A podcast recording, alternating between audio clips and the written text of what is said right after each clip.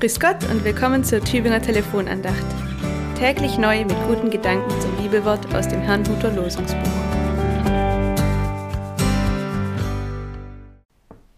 Ein herzliches Willkommen, liebe Zuhörerinnen und Zuhörer, zur Tübinger Telefonandacht.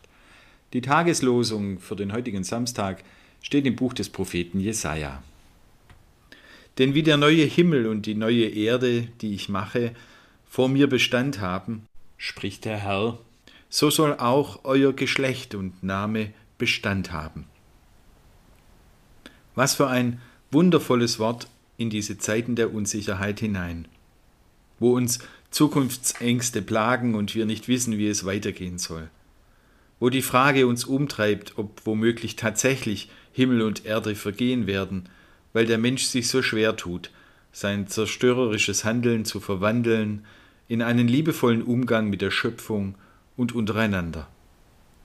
Pandemie, Krieg, Überflutungen, Zerstörungen, man kommt gar nicht mehr mit.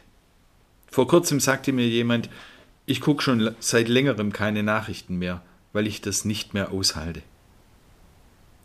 Ich bin manchmal auch ziemlich frustriert und würde mich am liebsten einigeln.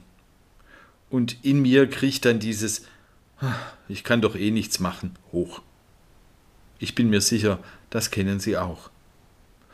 Dorothee Sölle, eine ehemals sehr streitbare Theologin und Mystikerin, hatte einmal gesagt, der Satz Ich kann doch eh nichts machen sei eigentlich eine Gotteslästerung. Warum?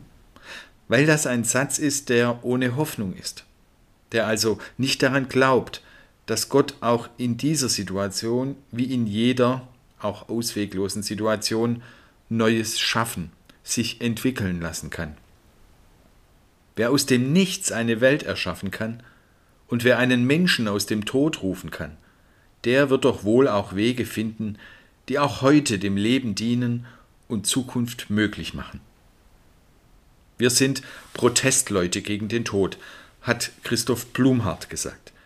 Wir glauben nicht an das Nichts, sondern wir glauben an das Leben, das alles umfasst, auch den Tod und vor allem uns. Die Verheißung Gottes ist unumstößlich. Unser Geschlecht und Name soll Bestand haben. Das Geschlecht, das ist das ganze Menschengeschlecht. Wir haben Zukunft. Und der Name, das ist jede und jeder persönlich. Wenn unser Name bei Gott Bestand hat, dann haben wir, so wie wir sind, mit unserer ganzen Geschichte, mit allem, was wir durchlebt und überstanden haben, was uns bewegt und begeistert, was uns traurig und auch wieder froh macht, bei Gott Bestand. Dann sind wir nie vergessen.